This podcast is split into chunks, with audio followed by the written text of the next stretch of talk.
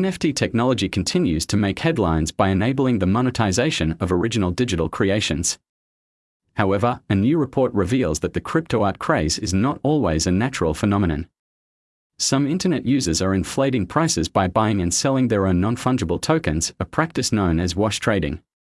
This process involves creating the illusion of an imaginary demand for a cryptocurrency, or in this case NFTs, by artificially inflating its trading volume. Wash trading is often organized by large traders who have the ability to influence the market. But, in the world of crypto art, this technique is implemented by a small group of internet users who are themselves taking on the roles of buyer and seller the Chainalysis platform analyzed a volume of $44.2 billion in cryptocurrency traded to acquire NFTs in 2021. It identified 262 users who each engaged in wash trading 25 times.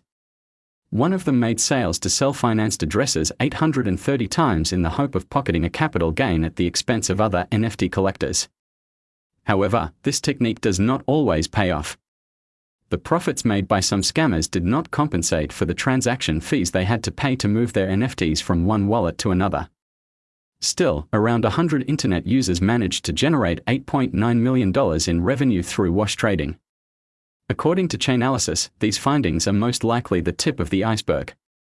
It's likely that wash trading is commonplace in the NFT world, given that it is still unregulated. Despite the high volatility of the cryptocurrencies they are backed by, these virtual tokens show no signs of waning.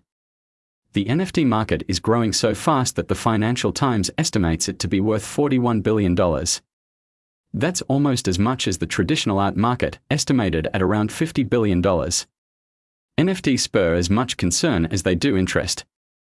They have been the subject of numerous disputes in recent months, particularly concerning intellectual property rights. Indeed, more and more artists' works are being illegally reproduced as lines of code to capitalize on this new art market.